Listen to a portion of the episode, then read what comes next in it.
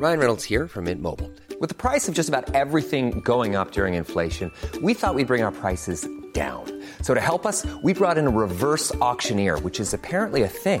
Mint Mobile unlimited premium wireless. Ready to get 30, 30, bit to get 30, bit to get 20, 20, 20, bit to get 20, 20, bit to get 15, 15, 15, 15 just 15 bucks a month. So, Give it a try at mintmobile.com slash switch.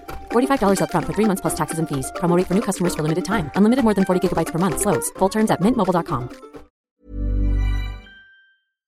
Bonsoir à tous, je suis ravie de vous retrouver pour l'édition de la nuit. À la une, cinq jours après son décès en Écosse, la dépouille de la reine Elisabeth II a atterri à Londres mardi soir.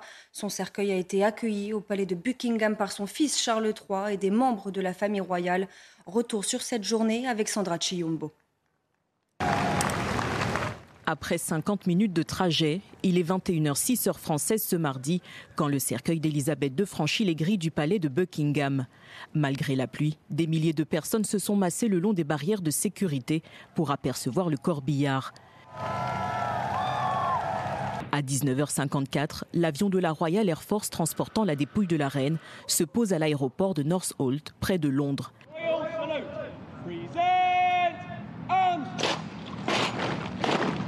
Il est accueilli par des membres de la famille royale, dont la princesse Anne ou encore Liz la première ministre.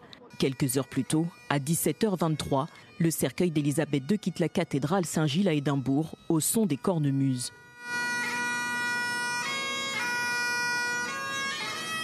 Pressé au bord des routes pour suivre le cortège, des milliers d'anonymes lui ont rendu un ultime hommage. Tout au long de la journée, ils se sont recueillis devant le cercueil exposé une dernière fois dans la capitale écossaise. Au même moment, Charles III quitte la cathédrale Sainte-Anne à Belfast, en Irlande du Nord. Accompagné de la reine consort Camilla, il a assisté à une messe de près d'une heure en mémoire à Élisabeth II.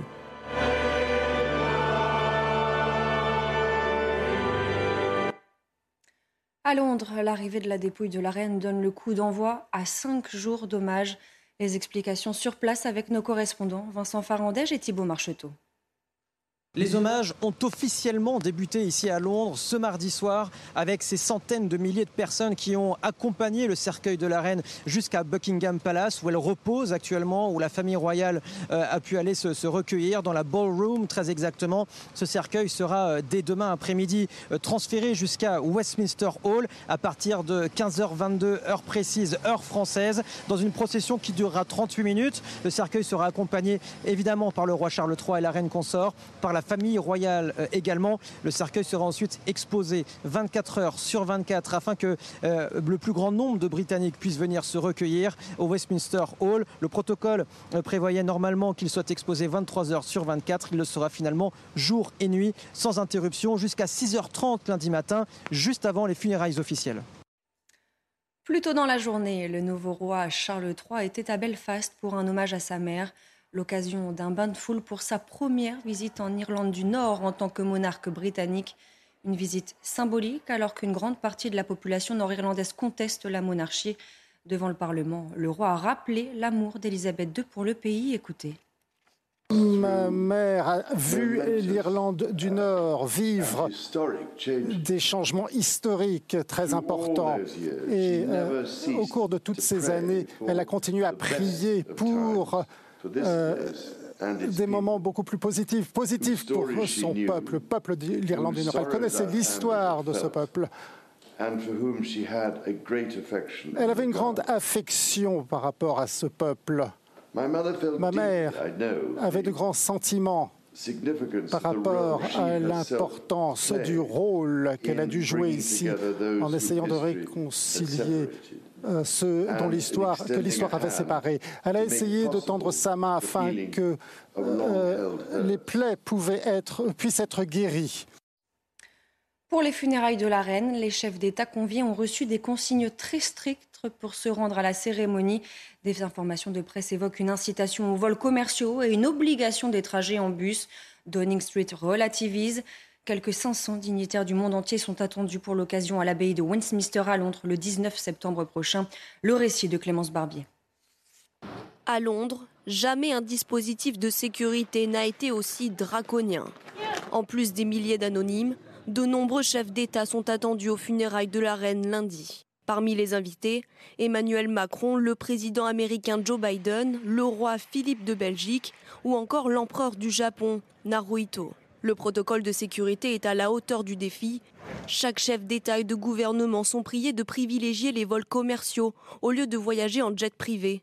Interdiction également aux hélicoptères de se poser à l'aéroport d'Istro. Ensuite, ces invités de haut rang devront se rendre ensemble en bus jusqu'à l'abbaye de Westminster. Buckingham parle de recommandations et non d'obligations, mais le protocole pose question.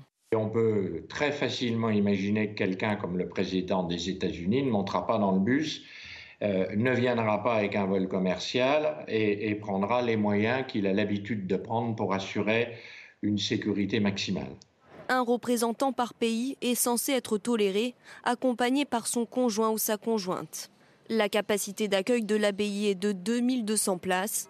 Seules deux personnes par pays seront donc autorisées à y entrer. Le débat sur la fin de vie relancé. Dans un avis publié ce mardi, le comité d'éthique ouvre la voie à une légalisation du suicide assisté, mais à des conditions très strictes. L'Élysée doit lancer une convention citoyenne sur le sujet le mois prochain. Aujourd'hui, les Français qui souhaitent mettre fin à leur jour partent à l'étranger. C'est le cas de Clémence. Elle a déjà choisi une date pour son suicide assisté en Suisse. Jeanne Cancard et Fabrice Elsner l'ont rencontré. Regardez. Je ne sais pas à qui je vais la laisser. C'est la plante de ma mère et je ne sais pas ce qu'elle va devenir. À 75 ans, Clémence souffre d'une dépression chronique. Il y a quelques mois, elle a déménagé en Belgique dans l'espoir d'avoir recours à une euthanasie. Mais face à la lenteur de l'examen de son dossier, elle a décidé de se tourner vers la Suisse pour choisir sa fin de vie. Je me trouvais absolument seule. Mon mari était décédé depuis 4 ans. J'étais sans enfants et sans famille proche. J'avais eu l'occasion d'assister euh, et d'accompagner des gens qui ont eu en France euh, une mort terrible et je ne me voyais pas du tout euh, finir en maison de retraite où personne ne viendrait me voir. Pour obtenir la permission de recourir au suicide assisté, Clémence a dû constituer un dossier médical important validé par une association suisse.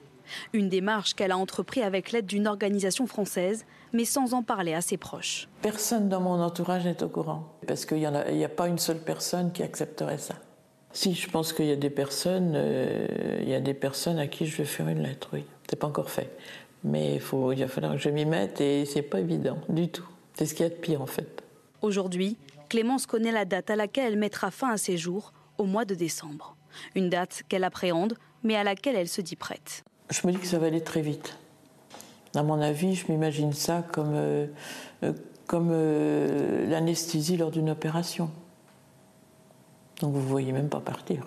J'estime que j'ai de la chance de pouvoir contrôler la façon dont je partais, oui. oui, oui. Je, suis, je, je suis terrifiée par le fait de mourir, mais je suis encore plus terrifiée par, par le fait de continuer à vivre comme je vis alors. D'ici la mi-décembre, Clémence a encore quelques envies, comme lire des livres et écouter les chansons qui lui rappellent ses plus beaux souvenirs. les suicides assistés ont augmenté ces dernières années en Suisse, passant de 187 cas par an en 2003 à 965 en 2015. Et puis lui aussi a décidé d'être assisté pour s'en aller. Le père de la nouvelle vague, Jean-Luc Godard, s'est éteint ce mardi à 91 ans. Le franco-suisse aura marqué, bouleversé, révolutionné le cinéma avec des films résolument novateurs. À bout de souffle, Pierrot le Fou, Le Mépris, ces films resteront iconiques. Retour sur sa vie, ses œuvres, sa belle et longue carrière avec Viviane Hervier. À bout de souffle, c'est le premier long métrage de Jean-Luc Godard. Sorti en 1960, le film bouscule les codes habituels du cinéma, dans le jeu des acteurs, le montage, mais aussi la façon de tourner. À l'époque, les, les gens disaient que c'était tremblé.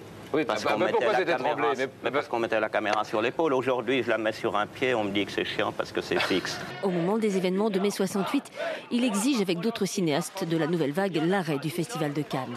Parle solidarité avec les étudiants et les ouvriers et vous me parlez travelling et gros plans Fin des années 60, Jean-Luc Godard se tourne vers un cinéma plus engagé, plus politique, plus hermétique aussi pour le grand public.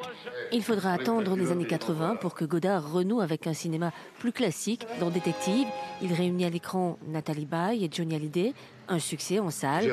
Avec ses coups d'éclat, ses coups de génie et ses échecs, Jean-Luc Godard reste l'un des cinéastes les plus inventifs de sa génération. Son audace, sa créativité ont influencé nombre de réalisateurs Il a marqué à tout jamais l'histoire du cinéma.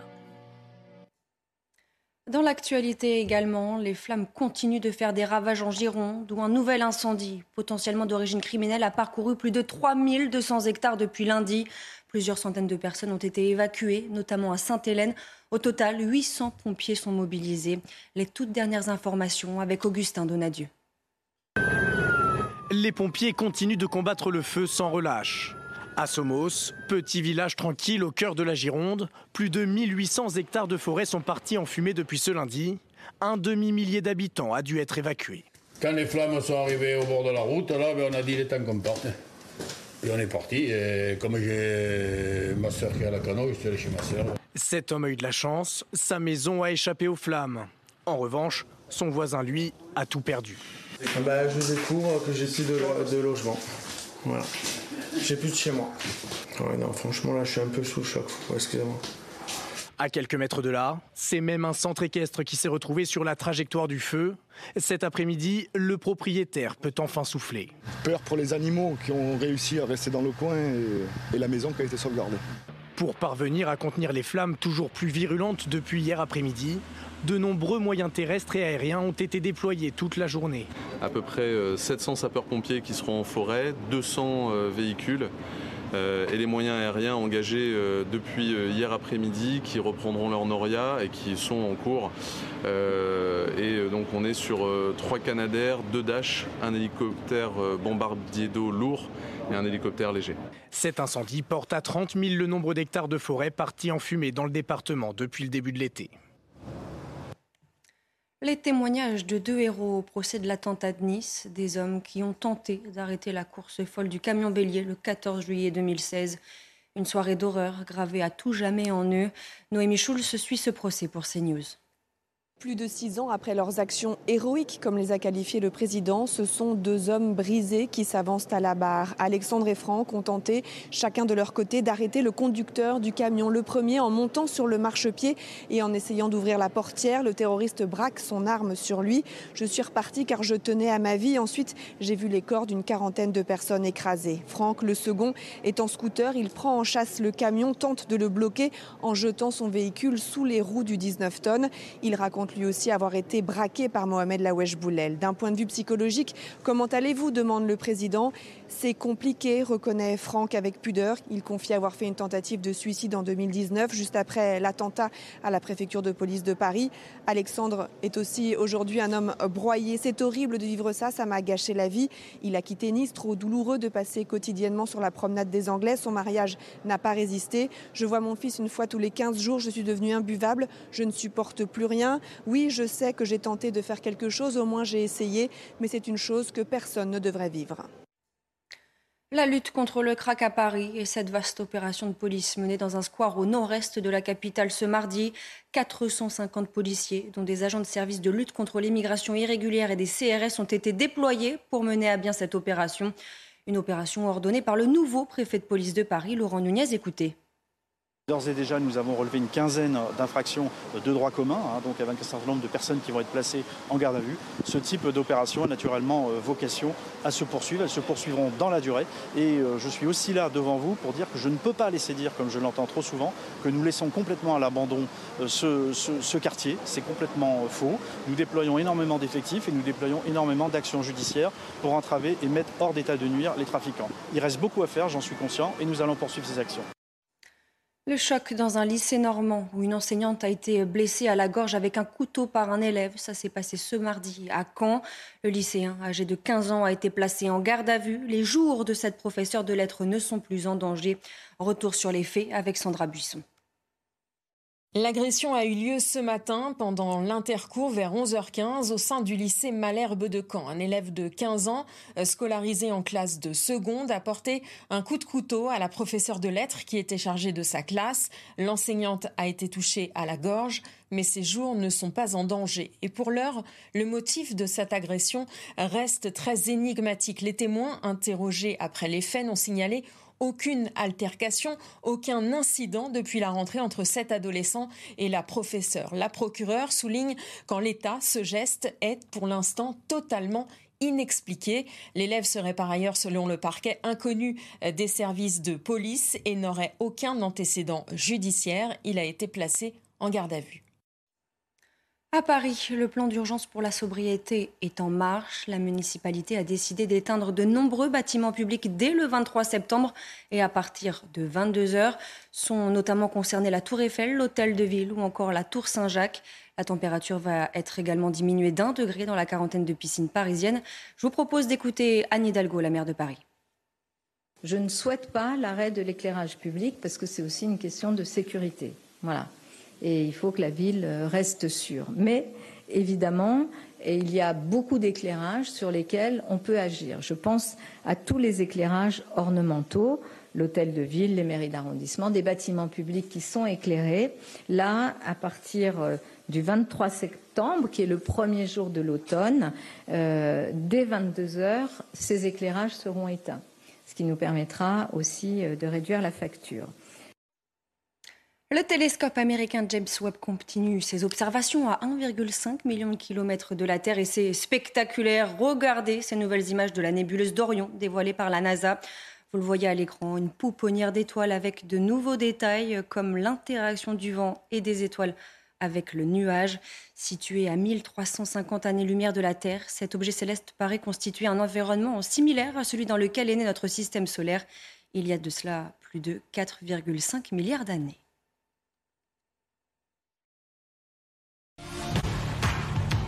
Regardez votre programme avec Sector, montre connectée pour hommes. Sector, no limits.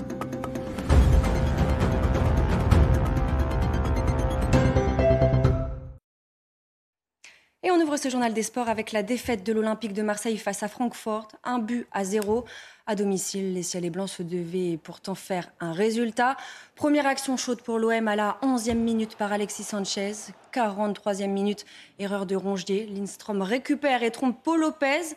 Au retour des vestiaires, Marseille pousse. Rongier hérite du ballon, mais son tir est repoussé par Trapp. Puis, quatrième, 4 minutes plus tard, combinaison entre Klaus et Under. Le ballon arrive sur Suarez qui se manque totalement. Deuxième défaite en deux matchs cette saison pour l'OM en Ligue des Champions.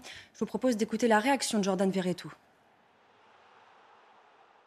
On a montré un beau visage, mais la première mi-temps, n'est pas suffisante, je pense. Euh, voilà, en deuxième mi-temps, on a, essayé de, on de pousser, revenir au score.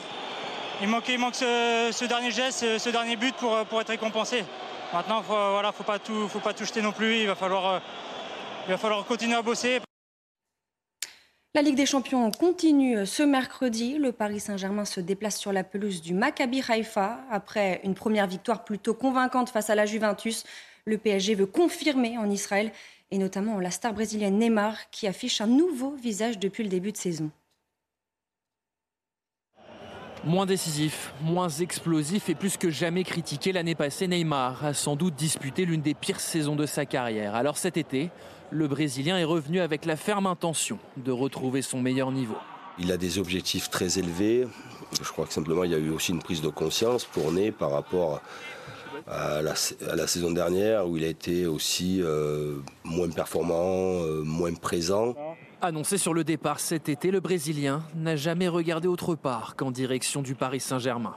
Il est arrivé à l'heure, fit, fit, très fit préparé. Je pense qu'il a bien travaillé euh, avant. Conséquence, le début de saison de Neymar est exceptionnel. 10 buts, 7 passes décisives en seulement 9 rencontres. Et son entraîneur plus qu'aux anges de voir un de ses joueurs clés retrouver pleinement ses moyens. Ney est un créateur, un passeur, un finisseur, un, artiste.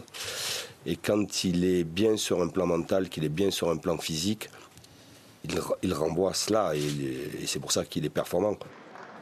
Finalement, pour l'instant, il ne manque plus que le Brésilien fasse trembler les filets en Ligue des Champions. La dernière fois, c'était en décembre 2020 et un coup du chapeau contre l'Istanbul Basaksehir. Et ce ne sera pas le seul match à suivre sur les antennes du groupe Canal+, puisque l'équipe de France de basket affronte ce mercredi l'Italie en quart de finale de l'Eurobasket. Après une qualification in extremis face à la Turquie, les Bleus, qui se savent favoris, n'ont pas le droit à l'erreur. On écoute le coach de l'équipe de France, Vincent Collet, en conférence de presse. J'ai eu une discussion avec Evan euh, juste après le match euh, dimanche soir. C'est qu'on prépare ce match comme on aurait préparé le match contre les Serbes. Parce que j'ai vu en fin de match les embrassades, un peu le théâtre dell'arte à la fin du match. je pense qu'ils vont plutôt être sublimés. Ils ont tout à gagner. Vous avez regardé votre programme avec Sector, montre connectée pour hommes. Sector, no limits. La dépouille de la souveraine repose à Buckingham Palace. Le cercueil de la reine est arrivé à Londres en fin de journée. Ce mercredi, une procession aura lieu au centre de la capitale pour l'acheminer au palais de Westminster. C'est là que les Britanniques pourront rendre un dernier hommage à Elisabeth II avant ses funérailles lundi prochain. Restez bien avec nous, on y revient dans quelques instants sur CNews.